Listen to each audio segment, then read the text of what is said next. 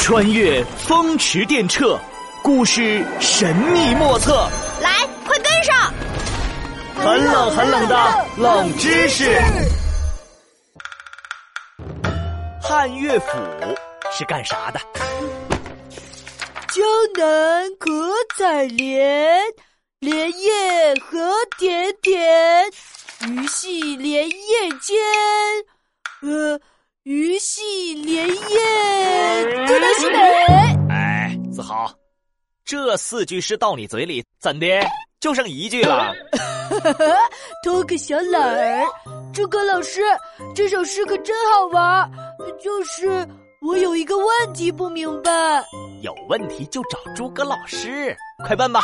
这首诗的作者为什么叫做汉乐府啊？这个人名可真奇怪。嗨，因为这根本就不是人名啊！这乐府啊是一个机构，正式成立于汉武帝时期，负责收集民间的歌谣，还有文人的诗词，然后配上乐曲用来演奏，所以才叫汉乐府。哦，听起来好厉害呀！那是相当厉害。汉乐府收集了很多民间珍贵的歌谣，比如这首《江南》。要是没有汉乐府呀，就读不到这么有趣的诗歌了。那诸葛老师，汉乐府是怎么收集诗歌的呀？哎，今天就带你来体验一下。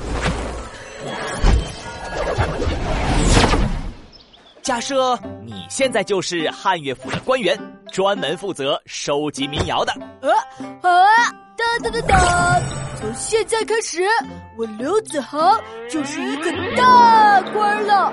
我是收集诗歌小能手，哎哎！你要整理出好的民谣诗歌，就要多出去跑跑，去看看老百姓的生活呀。哦，原来是这样。那让我。穿上鞋，背上包，再带上我的纸和笔，耶！装备齐全呢！哈哈，对了，还要带上巧克力，可以在路上吃。哎呀，就别惦记吃了。话说，你都来到了乡村，听到湖边很吵闹，啊，该该该不会是吵架了吧？那我得赶紧过去看看呀。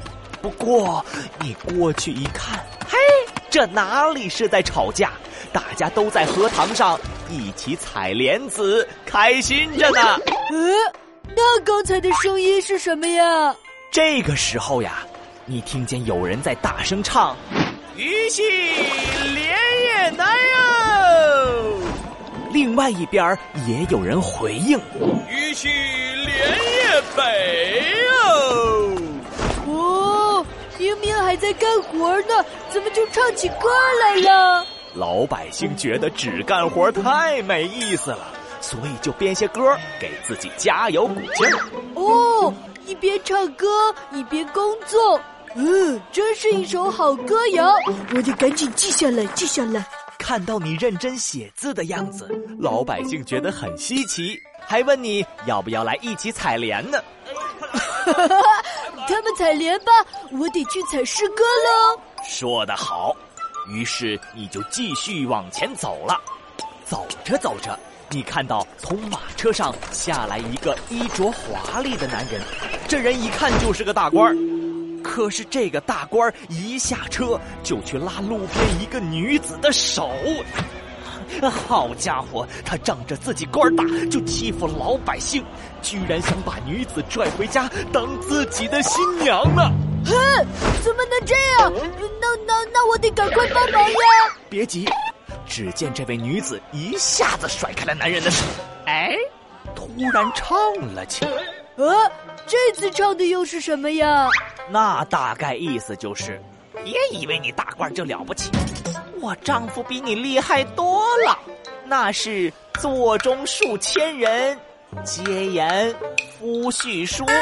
这是说好几千个大官在一起聚会，大家都说她的丈夫最厉害呢。哎呦喂，那男人一听，得惹不起惹不起，一溜烟的跑走了。这个歌谣有意思，我也得赶紧把这首歌谣记下来。呃，记下来，记下来。